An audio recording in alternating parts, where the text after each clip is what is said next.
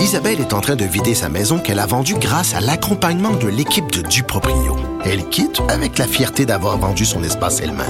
Duproprio, on se dédie à l'espace le plus important de votre vie. Un message d'Espace Proprio, une initiative de Desjardins.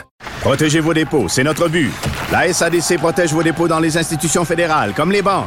L'AMF les protège dans les institutions provinciales, comme les caisses. Oh, quel arrêt!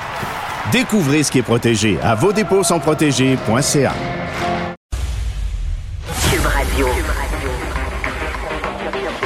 Cube Radio. En direct à LCN. Alors, on rejoint tout de suite Geneviève Patterson dans les studios de Cube Radio. Bonjour Geneviève. Salut. On a vu évidemment beaucoup de problèmes dans les restaurants, dans les systèmes de santé, manque de personnel, difficulté de recrutement, et c'est aussi la même chose, le même scénario qui se répète dans le milieu de l'éducation. Puis ça, ça se traduit par des euh, des cas cocasses, des situations finalement où on demande aux parents de venir euh, donner un coup de main. Situation qui est plutôt, euh, je dirais, euh, extraordinaire. Hein? Ben, je sais pas si je qualifierais ça de cocasse parce que moi que l'école m'appelle par un beau jeudi pour me dire Hey, on n'a pas euh, de prof dans la classe, viendrais-tu surveiller entre guillemets?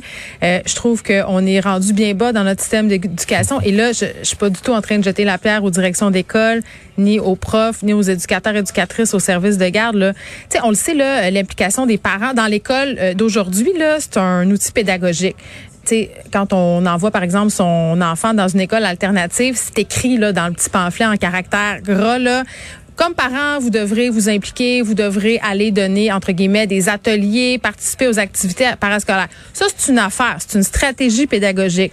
Quand c'est rendu qu'on sollicite l'aide des gens, des parents, n'importe qui, finalement, pour venir aider parce qu'on manque de personnel, c'est là où moi, je débarque complètement. Là. On le sait, on a vu euh, dans certaines écoles du Québec des ados qui ont été laissés à eux-mêmes deux heures de temps, euh, deux, trois heures de temps, qui étaient avec leur téléphone, qui regardaient par la fenêtre. Il y en a même qui sont partis en cours de route parce qu'ils faisaient rien, euh, qui se faisaient euh, surveiller, puisque c'est vraiment ça, le surveiller. Il y a quelqu'un, un adulte qui est là, puis qui passe du temps, euh, puis qui enseigne absolument rien. On a pris quelqu'un, par exemple, au service de garde qui est pas formé pour enseigner.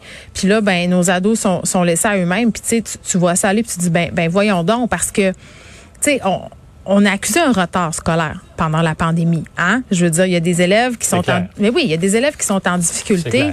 Des élèves qui, qui ont un manque à gagner important, puis partout les experts nous disent Hey là, attendez un peu, là, ça va nous prendre des mois, ça va nous prendre des années parfois à rattraper ce retard-là. On n'a pas les moyens que les élèves ratent des périodes d'enseignement pour rien.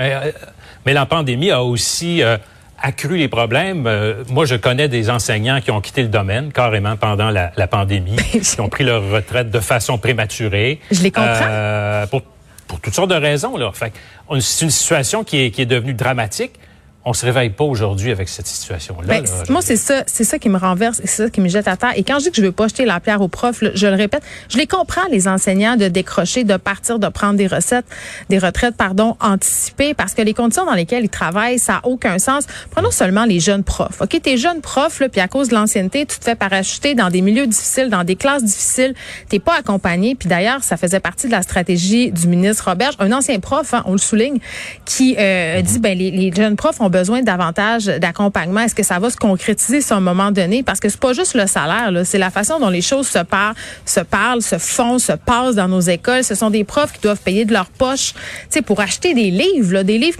qu'on fait lire aux enfants, des, profs qui sont tannés, qui ont l'impression de tenir le système d'éducation à bout de bras, d'être non accompagnés.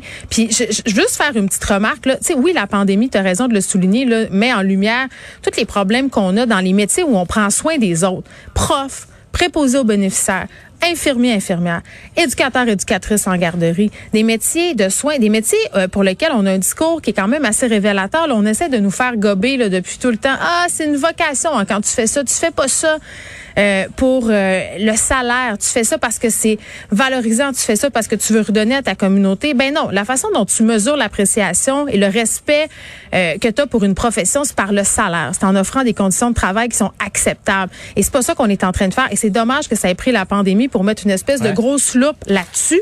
J'ai envie de dire que c'est les profs qui ont le gros bout en ce moment. On s'est rendu compte à quel point on en avait besoin et il y a des décisions qui doivent être prises à ce niveau-là, au niveau du gouvernement. Il faut que ça aille plus vite.